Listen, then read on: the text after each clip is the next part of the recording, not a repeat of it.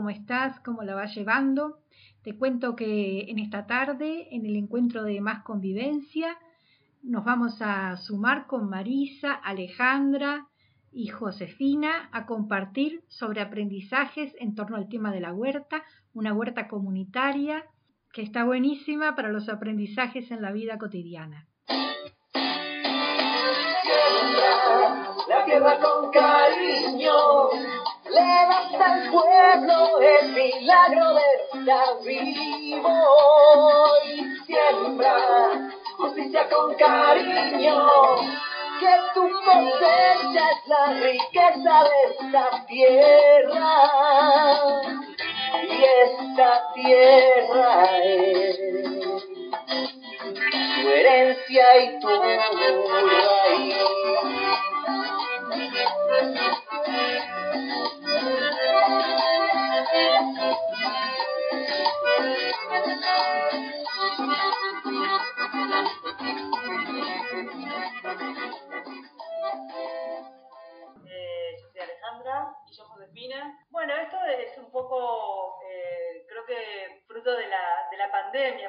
decir, ¿no? Eh, con, un grupo de este, amigos, amigas de, la comunidad, desde que comenzó este, la pandemia acá en Argentina y la, y la cuarentena, nos empezamos a juntar semanalmente para pensar en, en unas reuniones que se terminaron llamando gestos solidarios y más, para pensar eh, cómo este, cómo transitar juntos, juntas, esta, esta pandemia, este, abriéndonos también a, necesidades de, otras personas, ¿no? que, que, la estaban pasando mal, eh, tal vez este, en situaciones más, más límites que las nuestras, y juntos ver cómo sostenernos y, apoyarnos mutuamente y a su vez hacer algunas cosas que puedan servir a, otras personas que, que la estaban pasando mal en esta, en esta pandemia.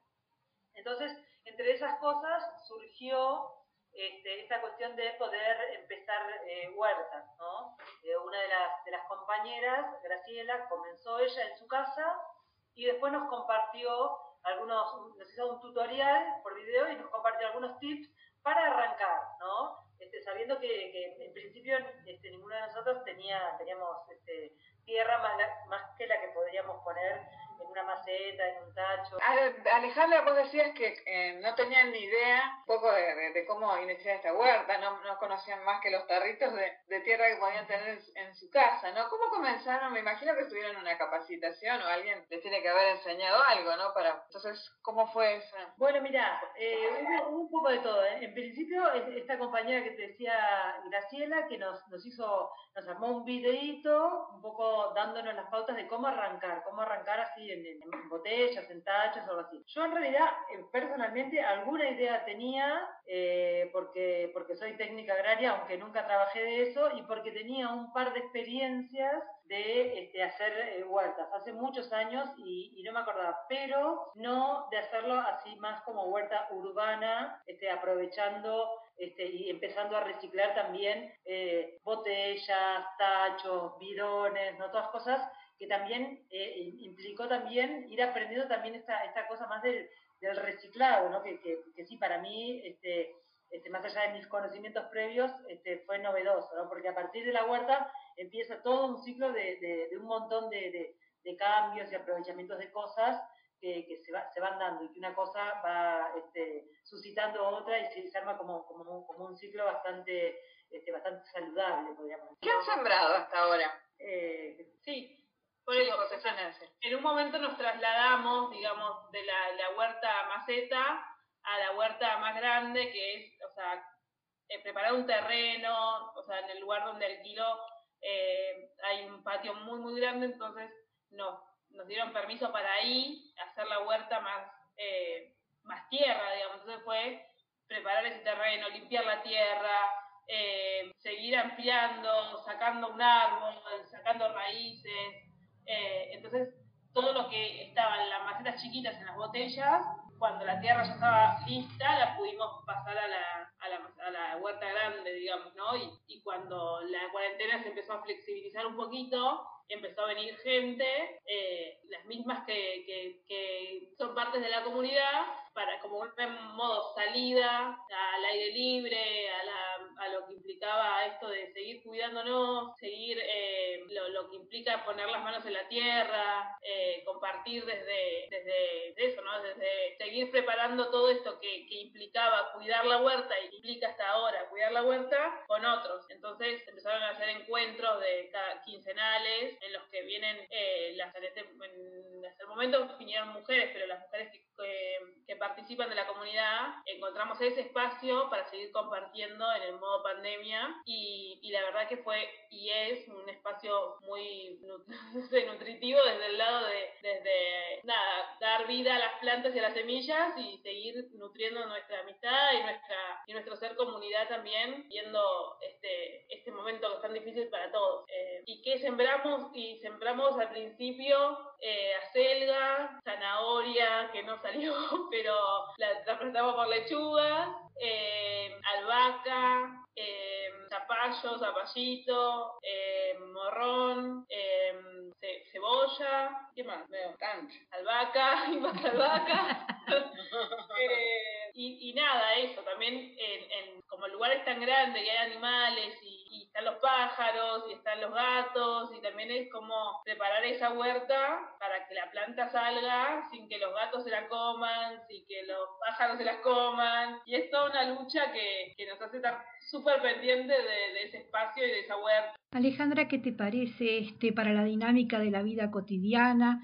¿Cómo ha sido este el aprendizaje que les aportó esta huerta? Las cosas que fueron compartiendo, los cambios que vos fuiste viendo que inciden así cada día la huerta nos, nos pone en un, en un ritmo distinto, ¿no? En, en, el ritmo más de, más de la naturaleza, ¿no? Entonces, eh, tal vez comentábamos la, la, ansiedad que tenemos porque salga y que de pronto en la huerta te hace eh, cambiar de ritmo, frenar un poquito, esperar, no apurar. Este, eh, hemos cometido algunos errores por esto de querer apurar o, o hacer un trasplante adelantado o, o cosas así, que nos van como enseñando a decir, bueno, a ver, la naturaleza tiene su ritmo, hay que mirar, hay que observar, hay que aprender, ¿no? Y, y bueno, y en, en, este espacio o en este, en este lugar donde nosotros desarrollamos nuestra vida, que es la ciudad, y que nos exige tanta, este, tanta aceleración, tanta, celeridad, todo tiene que ser para allá, bueno, de pronto, si, si queremos un coliflor, tenemos que esperar seis meses, ¿no?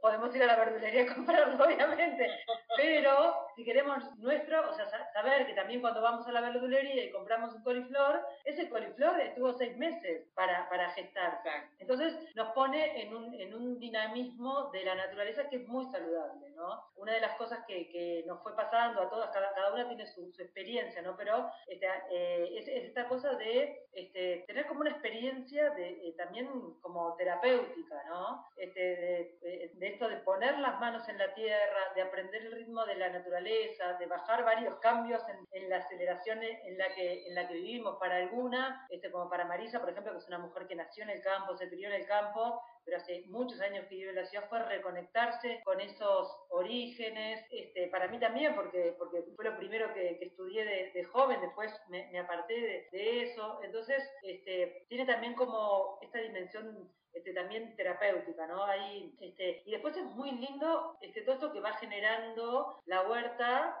en cuanto a socialidad, en cuanto a compartir recursos, ¿no? Este, yo a partir de que, tenemos la huerta, en mi caso, me empecé a conectar con un montón de gente este, a la que le, voy contando y me dice, yo también tengo plantas en mi casa y tengo huerta, eh, tengo semillas para compartirte, bueno, yo tengo un plantín para, para... Entonces se va generando también una cadena eh, solidaria, de compartida, de, de, generosidad, de intercambio de bienes. Eh, después algunas hemos podido también participar en, en algunos cursos, este, sobre todo de una, de una de una agrupación que se llama Huertas en Red, que, que hace cursos online. Eh, ahí vamos aprendiendo, nos vamos introduciendo en, en, en o, o, nos ayuda a tener algunos marcos teóricos, además de aprender cosas prácticas, algunos marcos teóricos que tienen que ver este, con, con, algo que se llama la permacultura, que, que tiene que ver con tener unos, o sea, unos valores éticos que pasan por el cuidado de la persona, el cuidado de la tierra y la equidad en el, este, en, en el compartir los recursos, ¿no? Y bueno, y, y, y, en darnos cuenta cómo empezamos a también a, a, a, tener unas conductas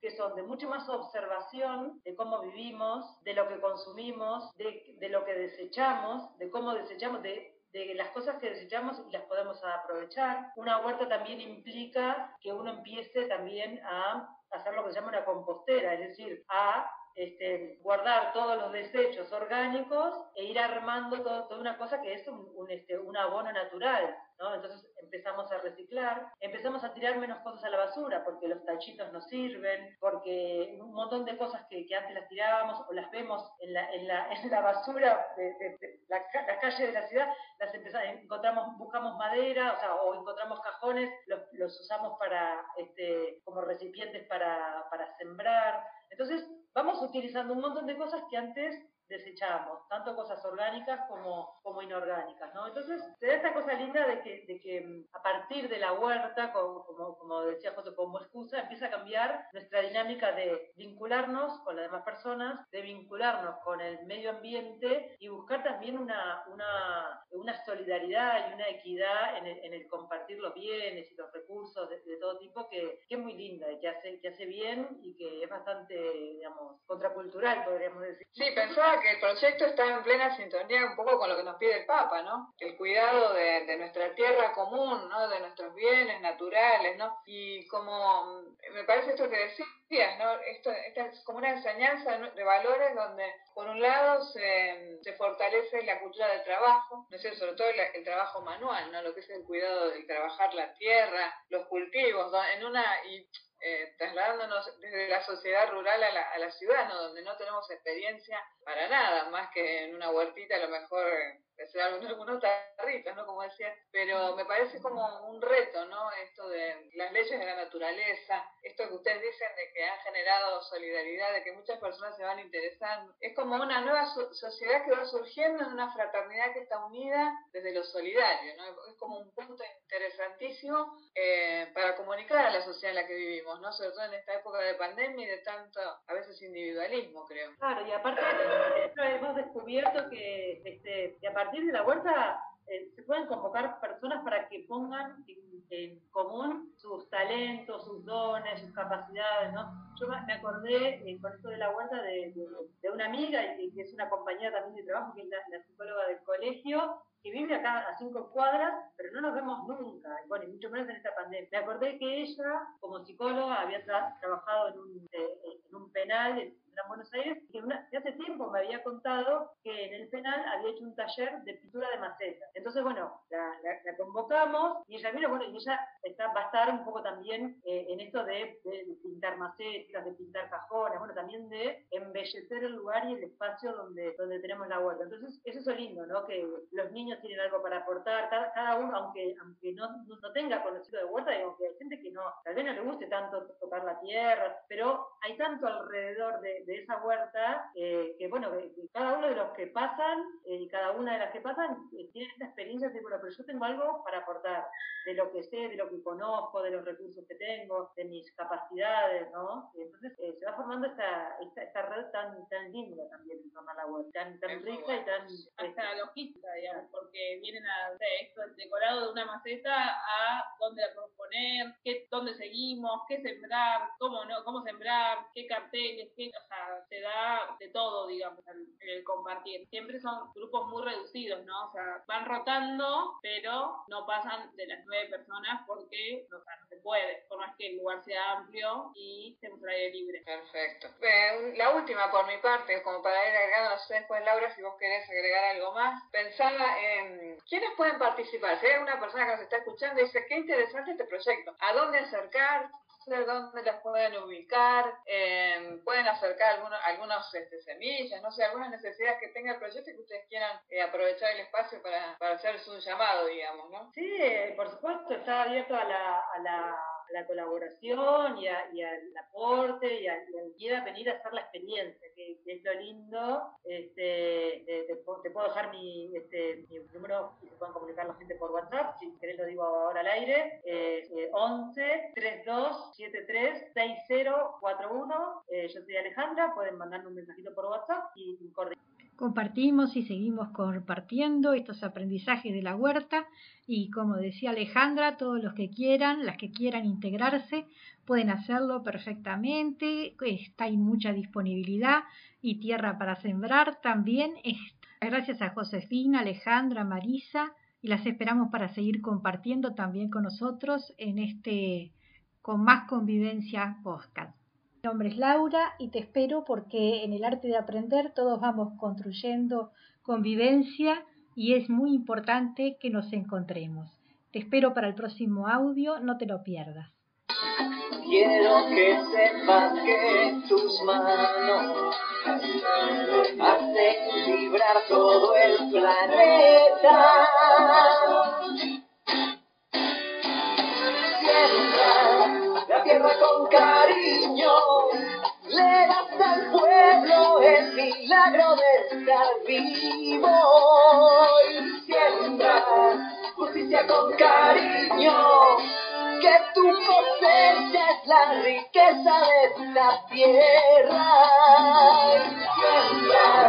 La tierra con cariño, le das al pueblo el milagro de estar vivo. Y siembra justicia con cariño, que tu cosecha es la riqueza de esta tierra